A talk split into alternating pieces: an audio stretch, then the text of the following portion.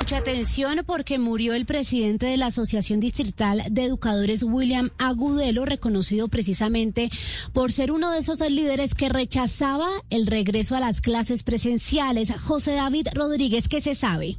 Hola María Camila, lo que hemos podido saber es que el día sábado 3 de julio tuvo un preinfarto en medio de sus problemas de salud. Sin embargo, hoy 8 de julio en horas de la mañana lamentablemente murió en la clínica azul ubicada en la carrera 49 de 91. Esto queda en la localidad de Barrios Unidos. Esto por supuesto ha generado todo tipo de lamentaciones en los sindicatos. Escuchemos precisamente a uno de los líderes, María Camila.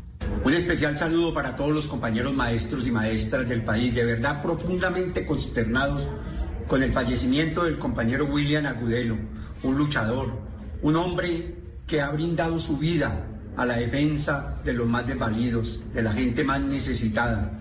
Realmente un hombre que en Bogotá se la jugó y en el país por la vida, por la paz y por la democracia.